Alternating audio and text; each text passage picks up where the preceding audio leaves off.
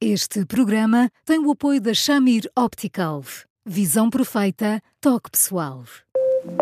A miopia infantil pode ser gerida.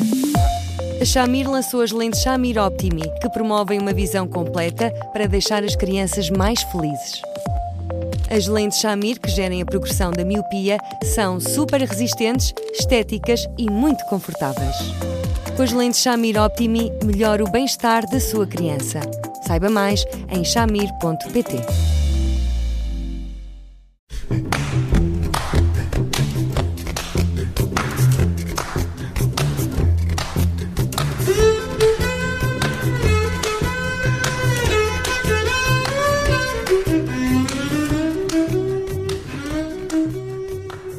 Bem-vindos a mais um Porque Sim Não é Resposta, o primeiro da semana. Eu sou a Judite França, comigo está o Bruno Vieira Amaral e estamos sempre com o psicólogo Eduardo Sá. Hoje, uma mãe eh, escreveu-nos uh, para perguntar se há alguma lei que proteja o filho uh, do pai que se vai afastando ao longo do tempo. Olá, Eduardo, boa tarde.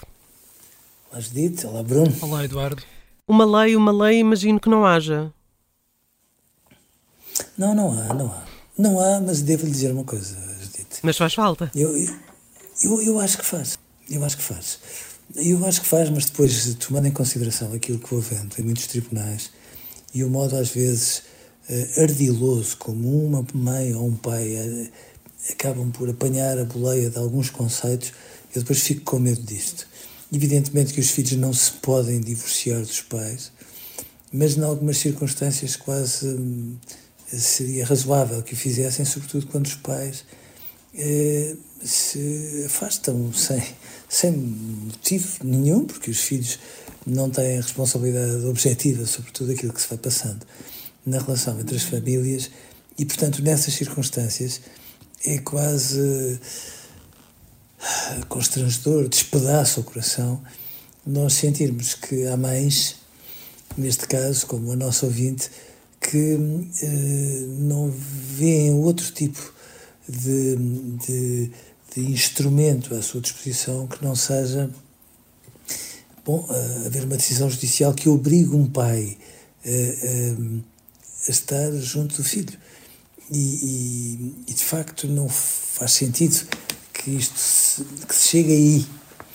Mas o que é muito inquietante é o o impacto absolutamente brutal que isto tem num filho, porque quando um pai se afasta assim e desiste, e desiste, e desiste, e desiste, evidentemente que qualquer filho minimamente sensato se pergunta o, o que é que eu fiz para que tudo isto se justifique, qual é o meu defeito para que meu pai não goste de mim, eh, que histórias secretas, que segredos, que, que mitos familiares às vezes poderão estar aqui para eu merecer uma tamanha maldade e, portanto, ao menos, e eu, eu digo ao menos com grande ênfase, não sendo possível os pais divorciarem-se, os filhos divorciarem-se dos, dos pais, era muito bom que os tribunais responsabilizassem estes pais como maltratantes, porque são-no.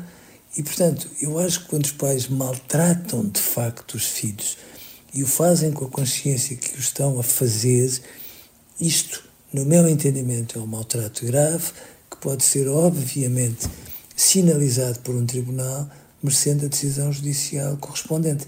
Não é que um pai passe a gostar mais do filho, mas há muitos pais que talvez merecessem uma decisão como esta para que, de algum modo, possam ter, nem que seja de uma forma tão extrema quanto esta, um acesso de bom senso que, pelos vistos, lhe vai faltando. Oh, Eduardo, mas nestes casos não estamos aqui a entrar num território um, altamente subjetivo. Uh, na semana passada, no programa, falávamos sobre a judicialização da parentalidade, este recurso, uh, que às vezes é o último recurso para resolver problemas, outras vezes é o primeiro recurso para resolver problemas entre, entre os pais. Aqui também não se corre esse risco de, de, de usar o tribunal uh, como um recurso que deveria ser dos pais, deveria ser resolvido, problemas que deveriam ser resolvidos por ambos os pais. Corre, corre, corre. E por isso é que eu digo que, quando muito, eu acho importante que este tipo de atitudes dos pais que são voluntariamente omissos em relação a um filho deveriam ser sinalizados como maus tratos. E como maus tratos, isto não vai obrigar aquele pai a ter um conjunto de cuidados, mas vai merecer uma resposta do meio judicial e, como qualquer maltrato, obviamente sinalizado ao nível de infrações graves, eh, que depois acabam por pender sobre eh, tudo aquilo que é um registro criminal do pai. E, e se isto não faz com que o pai arrepie caminho, pelo menos põe alguma justiça neste tipo de coisas. Porque o que um filho não percebe, porque é isso que está na equação, o que um filho não percebe é porque é que um ato deliberado de maldade para com ele bom, não merece, pelo menos, uma contrapartida que ponha algum sentido, algum nexo nisto tudo. Porque se o pai maltrata voluntariamente e de forma continuada isso não há nada que o identifique como maltratante. Qualquer filho, à medida que cresce, pergunta, e bem, mas afinal de contas, onde está a justiça? Mas a ideia não será uh, tentar reparar esta relação? Uh... Não, não é. é. Mas sejamos razoáveis, quando, quando os pais, ao divorciarem-se ou separarem-se uh, entre si, se separam dos filhos, e o fazem não como um impulso circunscrito no tempo, mas como uma atitude continuada. E, e eu posso citar inúmeros exemplos de pais que vivem na mesma cidade, às vezes vivem num perímetro muito, muito próximo em relação aos filhos, e durante anos, anos não é um, são 10, 20, os ignoram de forma ostensiva e com isso magoam-nos, mas magoam-nos a sério todos os dias. E, portanto, se os pais não, não conseguem perceber o óbvio, e desculpe, eu, eu acho que num registro destes, eu acho que nem devia ser razoável haver um mediador familiar, porque há questões que são só básicas.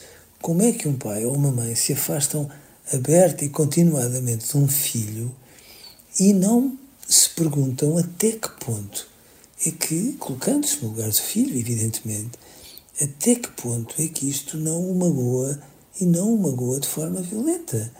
E se os pais não o fazem, muito sinceramente eu não vejo que, até com mediador familiar, eh, eles percebam aquilo que já deviam ter percebido há imenso tempo. E, portanto, se magoam e magoam e magoam, e já agora permitam-me só este parênteses. Eh, nós estamos a falar disto tudo num dia em que, ainda por cima, eh, se comemora a Convenção dos Direitos da Criança. E nestas circunstâncias, eu acho que sim, que era, de um ponto de vista simbólico, eh, não, não, não, não permitiria que os pais se reconciliassem, mas depois de escutadas todas as tentativas mediadores familiares incluídos. Se os pais, de uma forma ostensiva, aberta, arrogante, má, continuam a dizer não quero aquele meu filho para nada, ao menos que merecessem a contrapartida de um meio judicial que, no limite, serve para dizer o quê? Para dizer que, no fundo, há um conjunto de regras que são um bem comum que nos une a todos e que nós não podemos nem devemos ignorar em circunstância alguma. Eh, quando falava em maus tratos, eh, e aí sim há uma forma de chegar a tribunal e acusar aquele pai de maus tratos, eh, negligência, abandono, sim. configuram esses maus tratos. Claro. Mas é preciso provar que a criança ou o adolescente está em sofrimento. Acredito que seja, que seja.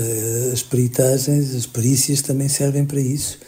E não será preciso nada de exorbitante para que se avalie esse sofrimento numa criança.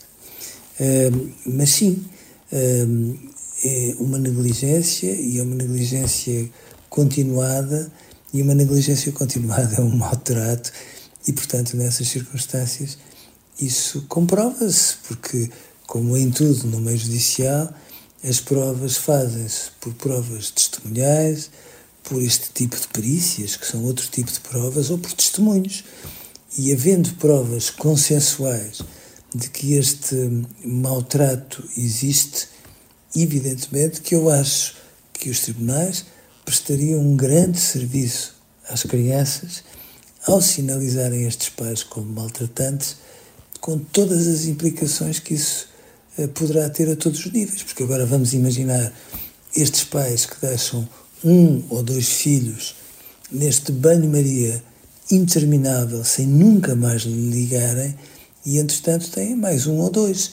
Um pai judicialmente declarado como maltratante, se calhar não tem as condições indispensáveis para que seja um pai reconhecido pelo Estado como um pai participativo, equilibrado e sensato para cuidar de dois outros filhos. E se nós usássemos com parcimónia, com muito equilíbrio, com muito bom senso, o meio judicial para irmos pondo justiça nestas situações, estes pais não arrepiavam caminho, mas as crianças que são negligenciadas e maltratadas por atos destes sentir-se-iam, uh, ao menos, reconhecidas no seu sofrimento e perceberiam que a lei é este exercício de bom senso em nome de um bem comum que às vezes parece ser ele próprio negligente quando se trata de, de proteger os direitos das crianças. Nós estamos a chegar ao fim, mas uh, pensando uh, não na via judicial, na forma como esta criança pode, este adolescente pode ultrapassar uh, esta, este sofrimento, esta dor. É, é, é, muito difícil, não é? Porque por mais que tenha uma mãe absolutamente fantástica, e, e veja, e quando, quando um adolescente está magoado, está magoado. E, e, e, como tem a mãe ali ao lado, no limite, responsabiliza por aquilo que a mãe, ela própria, também se responsabiliza. Onde é que eu estava com a cabeça quando decidi dar este pai ao meu filho? E é natural que numa circunstância como essa, eh, de facto, uh, ele chega a um gesto destes. Se me perguntar assim, isto é reparável? Não é irreparável, por mais, por mais mãe que tenha, por mais padrasto que tenha. E há padrastos que são absolutamente fantásticos, são muito melhores pais que os próprios pais. Mas apesar de tudo, há sempre vários pontos de interrogação que o vão acompanhar por toda a vida, mesmo que depois ele diga explicitamente que, que passa muito bem sem o pai, estes pontos de interrogação são tão turvos, são tão enigmáticos e são tão incompreensíveis que não há volta, não há como branquear, não há uma lexívia para a dor, de maneira a que tudo isto desapareça e, portanto, é uma nódoa difícil uhum. que vai perseguir e que vai perseguir por dentro para sempre.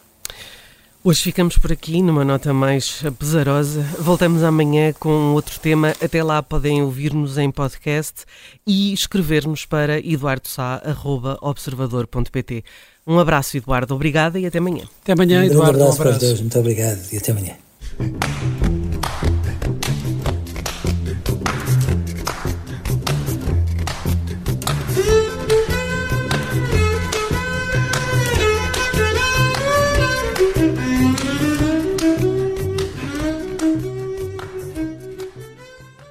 Este programa tem o apoio da Shamir Optical. Visão perfeita, toque pessoal.